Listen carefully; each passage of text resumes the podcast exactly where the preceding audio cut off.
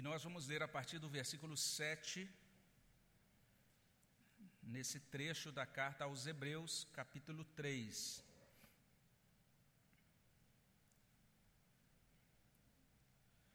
A partir do versículo de número 7. Se você encontrou aí o versículo 7, então nós vamos fazer a leitura do verso 7, começando no verso 7 e a gente prossegue até o final do capítulo, até o versículo 19. Vamos ler juntos a palavra de Deus? Aqueles que estão aqui são convidados para essa leitura conjunta. Você aí na sua casa também é convidado para olhar para o texto da sua Bíblia, para acompanhar atentamente a leitura da sua Bíblia. Então, esse é um momento para não dar é, muita atenção, melhor dizendo, nenhuma atenção às notificações que ficam pipocando aí no seu celular. É, esteja atento ao texto da palavra de Deus nesse momento. Vamos ler juntos a palavra do nosso Senhor, Hebreus 3, de 7 até 19. Leiamos. Assim, pois, como diz o Espírito Santo, hoje, se ouvirdes a sua voz, não endureçais o vosso coração, como foi na provocação no dia da tentação no deserto, onde os vossos pais me tentaram, pondo-me à prova, e viram as minhas obras por quarenta anos.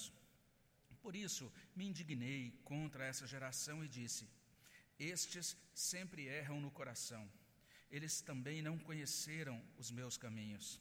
Assim jurei na minha ira: não entrarão no meu descanso. Tende cuidado, irmãos Jamais aconteça haver em qualquer de vós perverso coração de incredulidade que vos afaste do Deus vivo. Pelo contrário, exortai-vos mutuamente cada dia, durante o tempo que se chama hoje, a fim de que nenhum de vós seja endurecido pelo engano do pecado. Porque nos temos tornado participantes de Cristo, se, de fato, guardarmos firme até o fim a confiança de que desde o princípio tivemos. Enquanto se diz hoje, se ouvirdes a sua voz, não endureçais o vosso coração como foi na provocação. Ora, quais os que, tendo ouvido, se rebelaram? Não foram, de fato, todos os que saíram do Egito por intermédio de Moisés? E contra quem se indignou por quarenta anos? Não foi contra os que pecaram, cujos cadáveres caíram no deserto? E contra quem jurou que não entrariam no seu descanso, senão contra os que foram desobedientes? Vemos, pois, que não puderam entrar por causa da incredulidade. Fala, Senhor, aos nossos corações, é o que pedimos no nome de Jesus. Amém, Senhor Deus. Nessa manhã em que nós nos reunimos para a ceia do Senhor, nós estamos mais uma vez diante dessa carta aos Hebreus que nos chama a perseverança. Mais uma vez, é mesmo, é, é, ele traz esse chamado, essa é a grande tônica desse trecho, porque, é, de certo modo, isso que nós terminamos de ler aqui é a continuação daquilo que foi mostrado no último sermão, desde o início do capítulo 3. Esse autor está nos chamando à perseverança. Nós temos inclusive uma cláusula aqui que se repete, ou seja, lá em 3,6 ele diz: Se guardarmos firme até o fim a ousadia e a exultação da esperança. E agora, aqui, um pouco adiante, no verso 14, nós lemos: Se de fato guardarmos firme até o fim a confiança que desde o princípio tivemos, é o tema da perseverança que vai sendo revisitado agora no texto, e isso vai, vai transcorrendo. Esse argumento é um argumento longo. É, a partir que só termina no capítulo 4, versículo 13, né? O grande tema, o tema geral, vamos dizer assim, é o tema de Jesus sendo superior a Moisés, Jesus sendo superior a tudo, ele já foi mostrado como superior aos profetas, aos anjos, agora sendo superior a Moisés. E agora as implicações disso para a nossa caminhada, para a vida dos cristãos. É, é, nesse sentido que o texto começa dizendo, assim, pois, ou seja, essa conjunção está ligando ele àquele conteúdo anterior, dando prosseguimento àquele, é, entendi, àquele, àquela argumentação é, anterior. Grande, o grande chamado, então, geral, quando a gente pensa em termos de perseverança, é literalmente esse: nós temos de nos apegar com firmeza ao nosso Senhor Jesus Cristo. Esse é o grande chamado feito aqui nessa passagem, até o final do capítulo 4. E, na verdade, até o fim da carta aos Hebreus, esse é o grande chamado dele, não é? Mas o que se destaca aqui é a palavra hoje. que aparece algumas vezes aqui no texto, aparece três vezes na nossa revista e atualizada, né, Almeida, né, no verso 13, no verso 7, no verso 15. E se até o capítulo 3, verso 6, a gente estava aprendendo que a fé cristã verdadeira é confirmada pela perseverança, agora a partir desse capítulo 3, versículo 7, Hebreus vai falar sobre a urgência da perseverança. E daí ele usar essa palavra, hoje, hoje, hoje.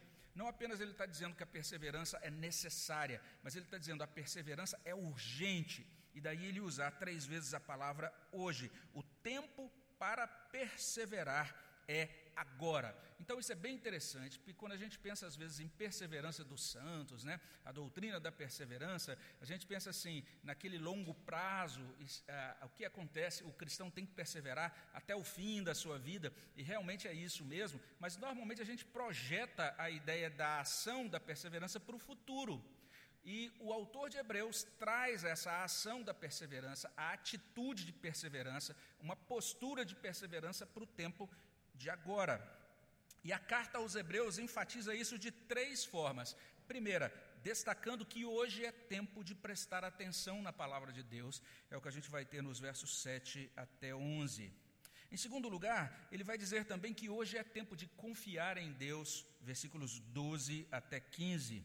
E finalmente, hoje é tempo de obedecer a Deus, versículos 16 até 19. E é assim que começa o ensino nesse trecho aqui que nós lemos. Hoje é tempo de prestar atenção na palavra de Deus. É o que a gente pode conferir, então, como eu falei, nos versos 7 até 11. O texto é bem instrutivo, aliás, Hebreus é uma grande ela traz uma, um grande conteúdo, um grande ensinamento sobre aquilo que alguns chamam de história da revelação ou doutrina da revelação, né? lá no capítulo 1, de 1 a 3. Lá no passado, Deus nos falou muitas vezes, de muitas maneiras. Deus também falou por meio de anjos. E aqui ele deixa claro que aquilo que consta no Antigo Testamento foi dado pelo Espírito Santo porque ele diz literalmente isso, ele começa a sua fala no verso 7, assim pois, como diz o Espírito Santo, e ele cita agora um salmo do Antigo Testamento, o salmo de número 95. Tudo isso que é mencionado a partir desse ponto, depois você pode fazer uma comparação dos textos, tudo isso está lá em Salmo 95, de 7 até 11, e o texto é praticamente literal, tem muito poucas diferenças entre a citação que o autor de Hebreus faz aqui e a citação que aparece e o texto original que aparece lá no Salmo 95, com dois pequenos detalhes, duas pequenas distinções que eu vou mencionar daqui a pouquinho, não é? Mas ele está citando a partir do, aqui em Hebreus 3:8, Salmo 95, e ele evoca aí uma provocação. O texto diz assim: não endureçais o vosso coração como foi na provocação. E o texto diz: no dia da tentação no deserto. É assim que consta na, no, no, nosso versículo 8 aqui. Outras traduções vão ter palavras um pouco diferentes, por exemplo, algumas traduções, ao invés de trazer a palavra provocação, trazem a palavra revolta ou rebelião, como diz a NVI. Houve um dia em que aconteceu uma rebelião, diz a NVI. E se você tem a NVI, também lá vai constar assim: um dia de, de provação. Aconteceu uma provação no deserto. E o texto no Antigo Testamento aqui, ele, ele difere um pouquinho. Lá no Antigo Testamento, se você for conferir diretamente no Salmo 95, lá você vai encontrar assim no Salmo 95, versículo 8. Lá diz assim. Ah, não endureçais o coração como em Meribá, como no dia de Massá no deserto. Então, esse é o texto do Salmo 95, versículo 8. Então, ele cita essas duas palavras, Meribá e Massá. A palavra Meribá é bem interessante, porque no núcleo dessa palavra você tem essas três letrinhas, né? R-I-B, RIB. E essa expressão, a palavra RIB, literalmente lá no hebraico, significa contenda, luta. Então foi um dia de contenda lá no Antigo Testamento. E a gente encontra também a palavra massá, que significa literalmente testar. Porque naquele dia o povo testou, ele colocou Deus em teste, ele colocou Deus em prova. Então, Hebreus está trazendo para a gente aqui uma referência em duas camadas. Né? Ele está aqui nesse capítulo 4 dizendo: olhem para o Salmo 95. Não sejam endurecidos nos seus corações. Olhem para o Salmo 95. Mas quando você chega lá no Salmo 95, o Salmo 95 está mandando a gente olhar para outro lugar, que é a segunda camada, que é Êxodo capítulo 17, versículo 1. Lá em Êxodo capítulo 17, de 1 a 7, a gente tem um episódio na história de Israel, que é o episódio de Refidim. O povo chegou em determinado ponto, o próprio Deus conduziu o povo até aquele lugar. O texto vai dizer isso, que o povo chegou naquele lugar conforme o mandamento do Senhor, e a gente conhece como que isso acontecia lá, né? Durante o dia, a glória de Deus seguia com o povo no, na forma de uma nuvem, à noite, a glória de Deus permanecia com o povo na forma de uma coluna de fogo, e quando aquela coluna de fogo, aquela nuvem se movia, o povo tinha que caminhar. Quando aquela coluna de fogo ou nuvem paravam em, lugar, em um determinado lugar, o povo tinha que acampar ali. Então foi isso que aconteceu. Naquele ponto, Deus conduziu, e eles então, segundo o mandamento do Senhor, segundo essa direção do Senhor, tinham que ficar nas, naquele, naquela localidade chamada Refidim. E quando chegaram lá, não tinha água. E o povo começou a murmurar contra Deus e contra Moisés por causa da água. E não foi uma, uma reclamação sutil ou discreta, mas foi literalmente um ato de revolta que chegou, ah, parece que chegou uma, a um formato de possível violência, porque Moisés, se você ler depois com calma, Êxodo é, nessa, nessa passagem, de, no capítulo 17, de 1 a 7, você vai ver que Moisés teve determinado medo de ser linchado. Ele falou: o povo está ao ponto de me linchar, porque está faltando água.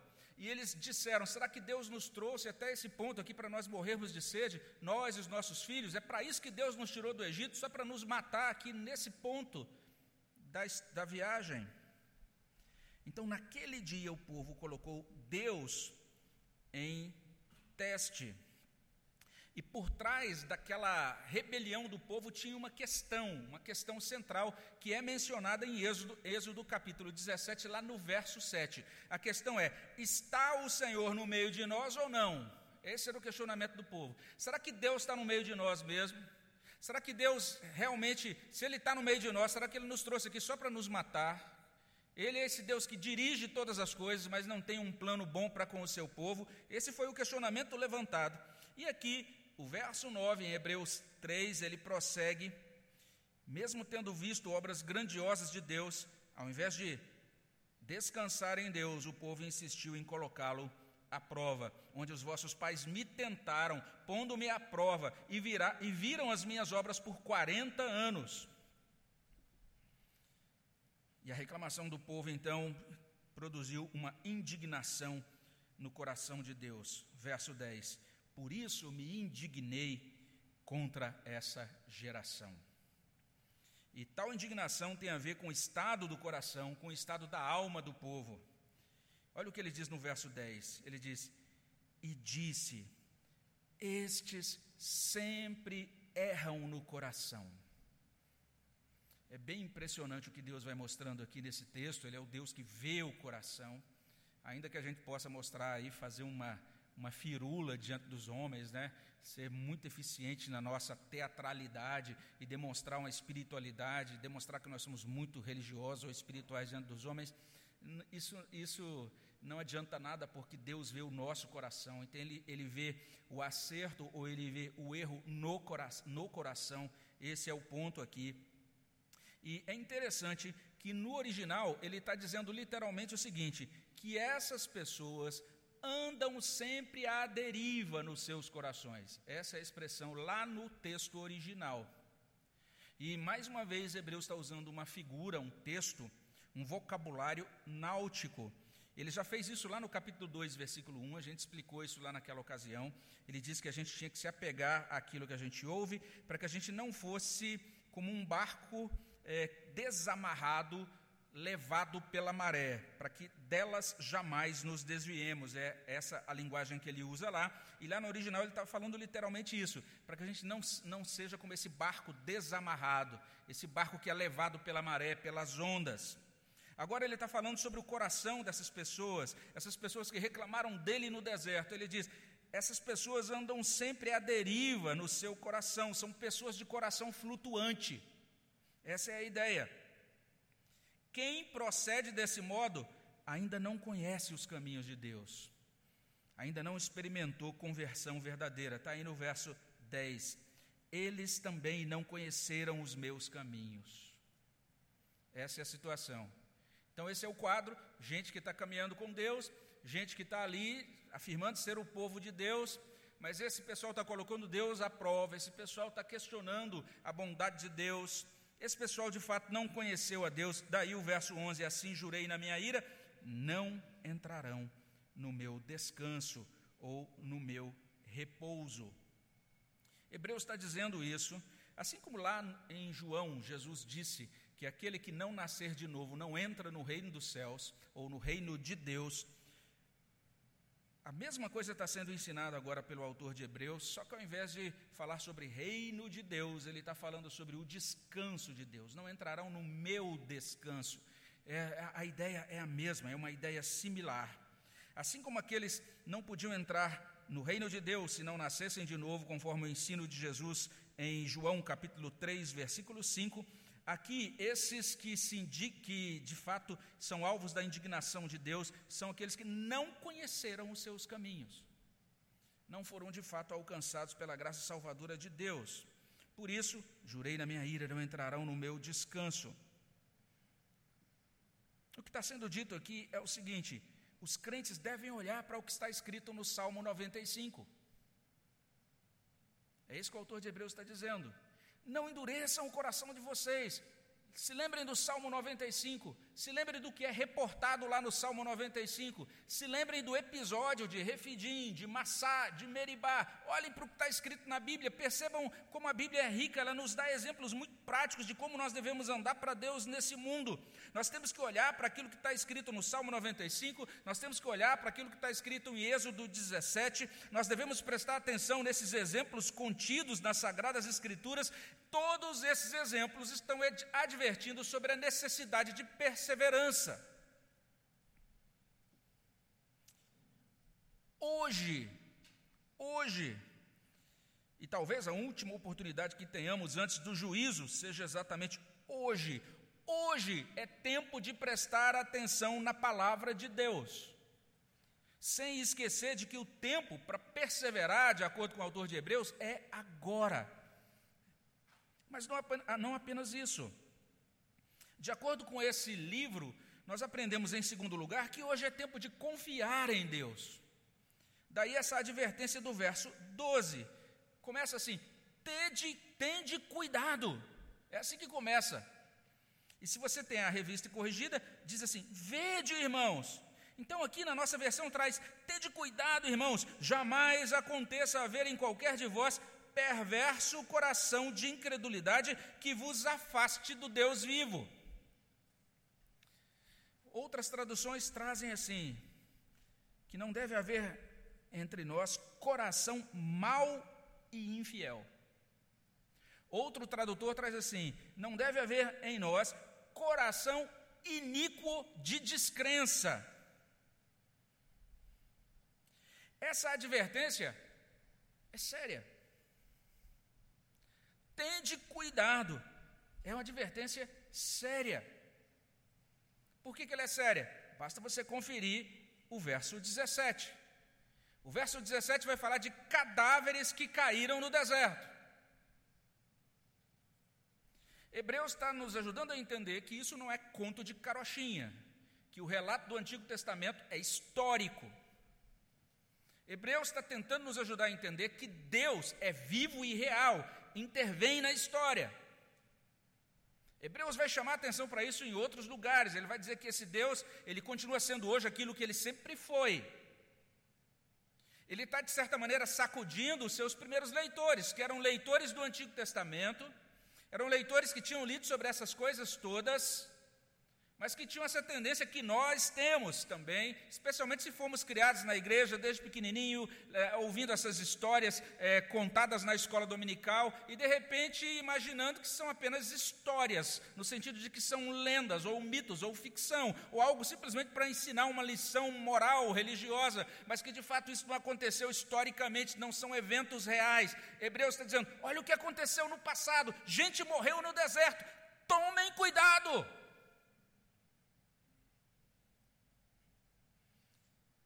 Quem não acreditou em Deus, quem não confiou em Deus, não entrou no descanso. Não entrou em Canaã.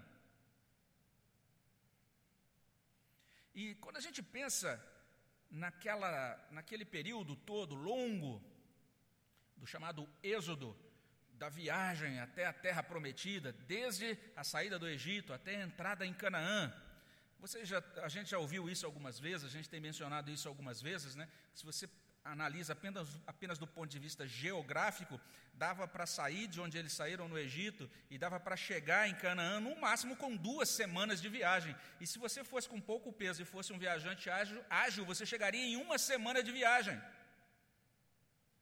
Por que, que eles demoraram 40 anos? Se você tem uma Bíblia com algum recurso de estudo, talvez você tenha ali a jornada do Êxodo. Você pode abrir e conferir a jornada do Êxodo, é muito interessante. Você vai ver um monte de voltas, idas e vindas, idas e vindas, idas e vindas, até o ponto em que finalmente eles chegam até as fronteiras de Canaã e atravessam o Rio Jordão. Por que, que demorou 40 anos? Porque todo esse tempo dando voltas no deserto. Basta você ler Números 14, de 29 até 33. Lá diz assim: Neste deserto cairá o vosso cadáver, como também todos os que de vós foram contados segundo o censo, de vinte anos para cima, os que dentre vós contra mim murmurastes. Não entrareis na terra a respeito da qual jurei que vos farei habitar nela, salvo Caleb, filho de Jefoné, e Josué, filho de Num. Mas os vossos filhos conhecerão a terra que vós desprezastes. Porém, quanto a vós outros, o vosso cadáver cairá neste deserto. Vossos filhos serão pastores neste deserto quarenta anos e levarão sobre si as vossas infidelidades até que o vosso cadáver se consuma no deserto. Prestemos atenção. Cuidemos para que o nosso coração não seja perverso, não seja coração de de incredulidade. Cuidemos para que o nosso coração não seja mau, não seja um coração infiel, coração de descrença. O coração de descrença nos afasta do Deus vivo. Tende cuidado, jamais aconteça haver em qualquer de vós perverso coração de incredulidade que vos afaste do Deus vivo. E uma vez que isso é assim, nós precisamos ajudar uns aos outros, nós precisamos cutucar uns aos outros, encorajar uns aos outros, para que a gente não seja endurecido pelo engano do pecado. E a gente tem que fazer isso hoje, é o que consta no verso 13. Pelo contrário, exortai-vos mutuamente cada dia, durante o tempo que se chama hoje, a fim de que nenhum de vós seja endurecido pelo engano do pecado. E a gente precisa entender que esta é a única opção do Evangelho. A opção do Evangelho é perseverança. A única, não existe outra. Quem é participante de Jesus Cristo, persevera em Jesus Cristo. Guarda até o fim o princípio da confiança nele. E ele faz isso quando? A partir de agora nesse dia chamado hoje. Verso 14, porque de fato, porque nos temos tornado participantes de Cristo, se de fato guardar, guardarmos firme até o fim a confiança que desde o princípio tivemos, enquanto se diz. E aí ele prossegue fazendo esse chamado para citando mais uma vez o Salmo 95. Hoje, se ouvirdes a sua voz, não endureçais o vosso coração. Se nós somos participantes dele, nós temos que guardar firme a confissão nele, hoje, enquanto se diz, hoje. Esse é o chamado. Resumindo, hoje é tempo de confiar em Deus, Porque, de acordo com essa carta aos Hebreus, o tempo para perseverar é agora.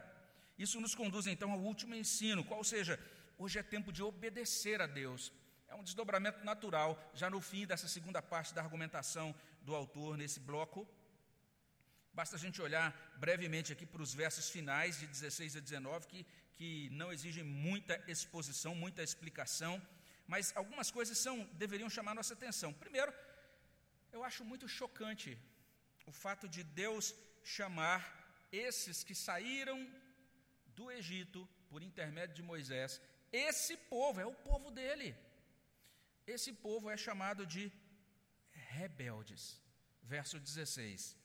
Ora, quais os que tendo ouvido se rebelaram? Rebeldes. Não foram de fato todos que saíram do Egito por intermédio de Moisés? lástima. O povo saiu da escravidão, foi libertado da escravidão e se tornou rebelde.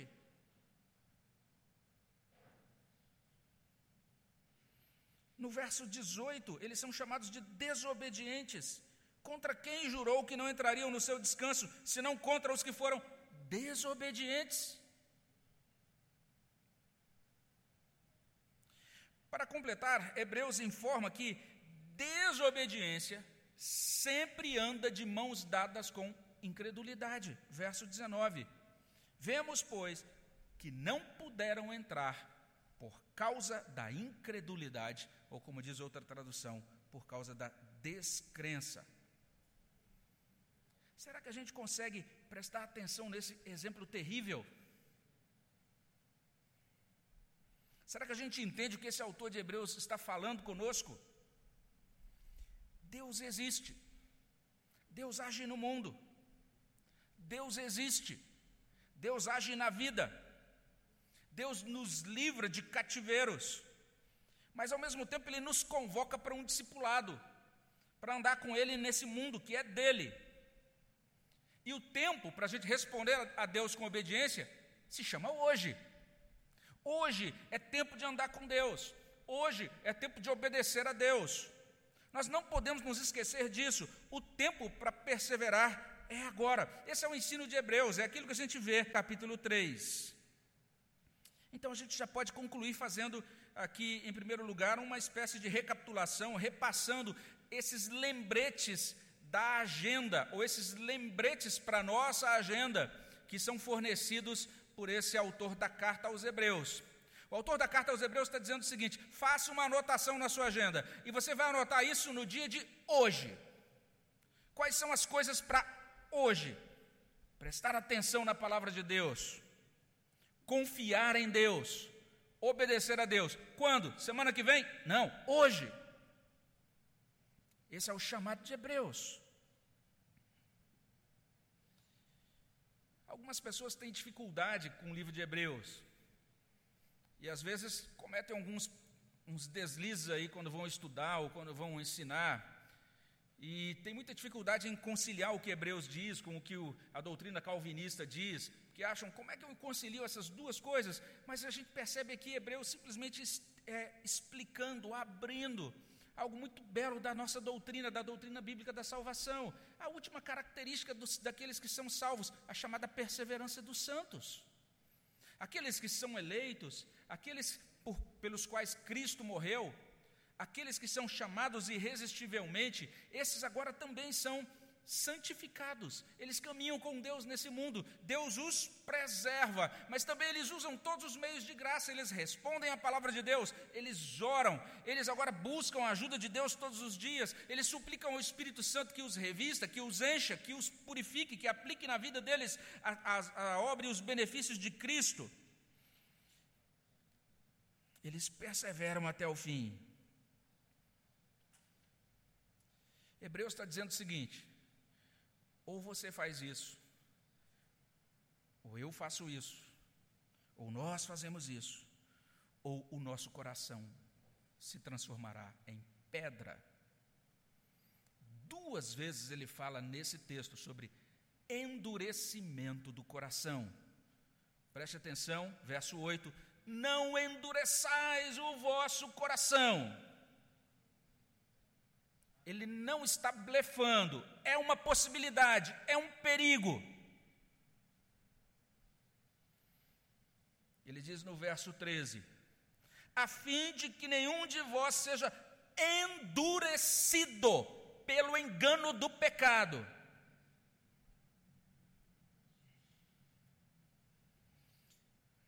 Preste atenção nas opções.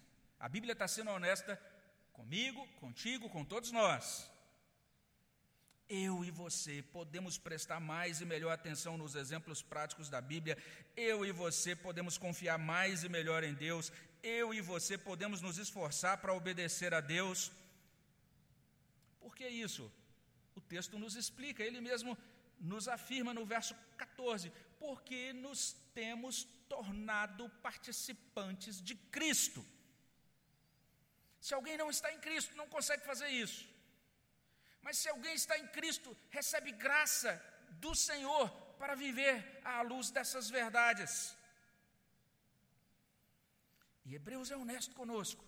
Ou eu e você fazemos isso, ou eu e você podemos morrer no deserto, e a causa da morte será endurecimento do coração.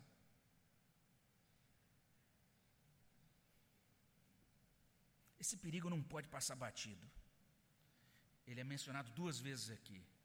Ele é um perigo real para você que está ouvindo aí da sua casa. O nosso coração pode ser endurecido pelo engano do pecado. Talvez você conheça alguém assim, que hoje está totalmente longe de Deus, que hoje se tornou uma pessoa cínica com relação às coisas da fé, e você lembra dessa pessoa, ah, essa pessoa nos tempos da mocidade conhecia a Bíblia o tempo todo, dirigia as nossas reuniões, chorava nos cultos, era uma pessoa dedicada a Deus, cheio de fervor e unção do Espírito, e agora essa pessoa se tornou totalmente endurecida. Que situação terrível! Ouvir sobre Deus, admitir a existência de Deus, admitir a ação de Deus no mundo, ler sobre Deus nas Sagradas Escrituras, quem sabe até mesmo ter sido criado na religião de Deus, e mesmo assim ter o coração endurecido contra Deus. Que Deus nos livre disso, que Deus nos ajude, que Deus envie sobre nós misericórdia. Como nós lemos no início desse culto, lá em Ezequiel 18 32, Deus não tem prazer na morte do pecador. E é por isso que nós temos que fazer nossas aquelas súplicas que constam em uma música escrita por um poeta cristão, por nosso irmão Jorge Camargo. E nessa música ele traz o seguinte: amolece o meu coração, molha os meus olhos, revigora o meu amor, aquece a minha oração sonda a minha motivação escrita em meus olhos. Tu somente és capaz, Senhor, de amolecer meu coração. Nós precisamos nos colocar assim, diante de Deus. Nós devemos colocar a nossa total confiança em Jesus Cristo. Quando? Hoje. Nós devemos voltar para os caminhos do Senhor. Quando? Hoje. Nós devemos abandonar a vida de pecado. Quando? Hoje. Nós devemos nos apegar ao Evangelho. Que dia? Hoje. Por quê? Porque o tempo para perseverar é agora. Esse é o chamado desse capítulo 3 da carta aos Hebreus. E aqui na mesa, ao nosso lado, nós temos a ceia de Jesus Cristo, que é chamado pelo apóstolo Hebreus, de, ah, pelo apóstolo que escreveu Hebreus, ou pelo escritor de Hebreus, ele é chamado de o apóstolo e sumo sacerdote da nossa confissão, o qual é fiel àquele que o constituiu. Hebreus 3:1. Ou seja, esta é a ceia do redentor perseverante, aquele que nos encontra nessa vida esculhambados, quebrados, partidos, totalmente incapazes de fazer a vontade dele mas que nos concede graça e que nos inclui nele e que nos concede agora e vem habitar em nós e nos concede essa habitação dele em nós para nos fazer perseverantes. Então, antes de nós participarmos dessa mesa, nós vamos orar nesse sentido. Vamos pedir que a graça do Senhor nos abençoe e que nós possamos, à medida em que participamos dessa mesa, ser nutridos, ser fortalecidos e sermos feitos perseverantes pela graça de Deus. Eu quero convidar nosso irmão Neto para nos conduzir a Deus nessa oração. Por favor, Neto, vamos orar com o Neto.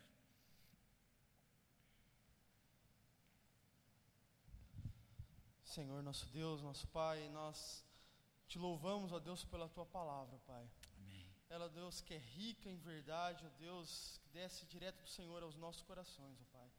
Senhor, perdoa, Pai, a nossa incredulidade, a nossa desobediência, a nossa rebeldia, Pai, a nossa falta de fé e confiança no Senhor, ó Pai. Para que nós possamos, ó Deus, nos atentar à Tua palavra, Senhor. Para que nós possamos, ó Deus, confiar no Senhor a cada dia, Pai. Para que nós possamos viver plenamente o Evangelho de Cristo, esse que morreu por nós, pelos nossos pecados, ó Deus, que nos livrou, Pai, da morte e da condenação eterna, Pai. Ó Deus, nós te agradecemos, ó Deus, nós te louvamos, ó Pai, pela tua ceia, ó Deus, por esse momento que nós desfrutamos de comunhão plena contigo, Pai. Amém. Ó Deus, abençoe a tua igreja, nos fortalece, ó Pai, nos vivifica, Senhor. Nos dê, ó Pai, essa perseverança a cada dia, Senhor, para que nós possamos caminhar junto com o Senhor, ó Pai. Amém. Ó Deus, nós te louvamos, nós te agradecemos por tudo, ó Pai. E te louvamos, ó Deus, especialmente pela tua palavra nessa manhã aos nossos corações, ó Pai. Ó Deus, em nome de Jesus é que nós oramos e agradecemos. Amém. Amém, Senhor Deus, amém. Quero convidar os presbíteros presentes para que venham aqui à frente. Nós vamos ter o um momento então agora da ceia do Senhor.